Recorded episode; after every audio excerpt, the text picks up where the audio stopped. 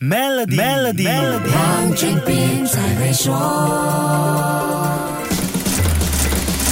你好，我是黄俊斌。最近几年，我们常会听到关于印度正崛起成为一个强大的经济势力和庞大的消费市场的消息。而印度在去年年底也的确超越英国，成为全球第五大经济体。根据联合国的统计，印度人口今年达到了十四亿两千八百六十万人，超越中国的十四亿两千五百六十七万人，成为地球上人口最多的国家。这些发展影响了品牌的市场策略。印度本土品牌，比如它的强项领域金融。和商业科技肯定是越来越吃香，而世界上其他品牌当然也会垂涎这个庞大的市场。欧洲的奢侈品品牌开始在印度最大城市举办时装秀，个人护理品牌则准备进军有很大潜力的印度小城市和乡区。除此之外，国际大品牌也努力跨越在印度进行生产活动的高门槛，尝试汽车制造、智能手机组装、娱乐联合制作等等的经济活动。有哪些品牌在做这些事？不用我多说，你应该已经从新闻上看到了吧？另外一个庞大。市场中国则是不同的故事了。国际大品牌现在面对中国强大的本土品牌竞争，中国不只是本土的服装和个人护理品牌可以跟国际品牌分庭抗礼，科技市场无论是在消费还是商业板块，中国本土品牌的竞争力也非常强。简单说，外国的月亮比较圆，这支歌儿已经唱不响了。各大品牌在中国市场想要仰赖本身强大的品牌主张，那就要看他们对中国文化和消费者的投入有多深了。这样看来，印度明年的大选。肯定是全球瞩目。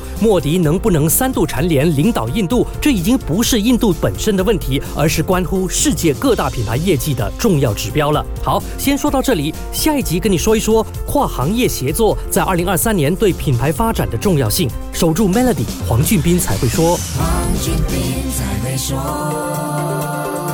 Maybank Trade Financing，您的最佳贸易伙伴，将贸易文件转换为资金，轻松简便满足您的运营需求。详情请浏览 maybank.my/sme-trade。